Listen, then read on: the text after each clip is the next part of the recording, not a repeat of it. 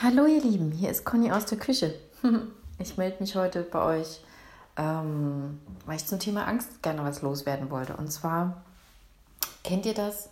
Es kommt irgendeine Herausforderung, ich sage direkt auch äh, gar nicht Problem, sondern Herausforderung, weil das ist ja nur was, was uns herausfordert, was wir aber lösen können, weil die Herausforderung nehmen wir ja sehr gerne an.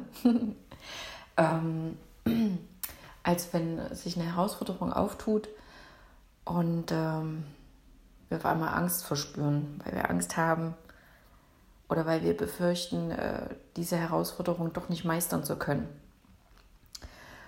Und im Kopf wächst sehr gerne diese Angst, beziehungsweise im Herz und im Bauch dieses Gefühl, diese Beklemmung. Und ähm, ja, was hilft da? Es gibt drei Möglichkeiten, die ich bis jetzt gefunden habe. Wenn ihr noch andere Ideen habt, immer raus damit. Also die erste Möglichkeit ist erstmal ein Glas Wasser trinken oder einen Schluck Wasser zumindest. Und tief durchatmen, ein und aus. Und dann zu überlegen, okay, was ist diese Herausforderung? Was wäre denn vielleicht der erste Schritt? Und dann macht man das Tippeltappeltour. Und dann löst sich die Angst auch auf. Es gibt so ein Sprichwort, den Elefanten isst man auch nicht äh, auf einmal, sondern scheibchenweise, unabhängig davon, dass man keine Elefanten isst und dass ich auch gegen Elefantenjagd und so weiter bin. Mir geht es tatsächlich jetzt nur um dieses Sprichwort, ja. Wir essen einen Elefanten nicht im Stück, sondern auch nur häppchenweise oder scheibchenweise.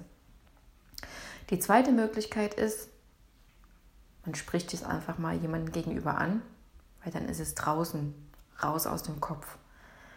Und ähm, egal, ob derjenige was dazu sagen kann, also bei der Lösungsfindung helfen kann oder ob er einfach dann nur sagt, du schaffst das schon.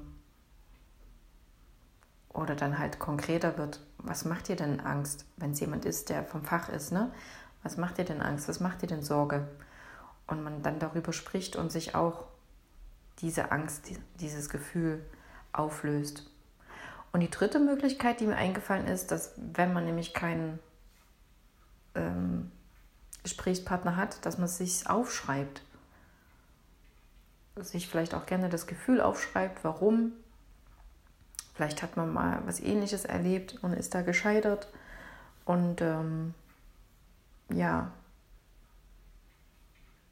das fühlt sich auch schon wieder anders an, wenn man es aufgeschrieben hat. Dann ist es nämlich auch aus dem Kopf raus.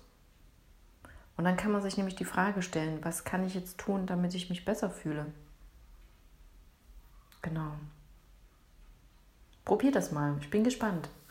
Ich bin auch gespannt auf äh, Ideen, Lösungsvorschläge von euch. Äh, immer raus damit. Gerne bei Soundcloud, über Facebook, über äh, E-Mail, wie auch immer ihr mit mir Kontakt, in Kontakt treten könnt. Macht das einfach mal. Und ansonsten stelle ich euch was zu trinken hin. Es ist ja warm draußen.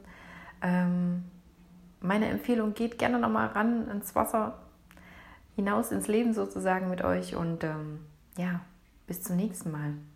Tschüss.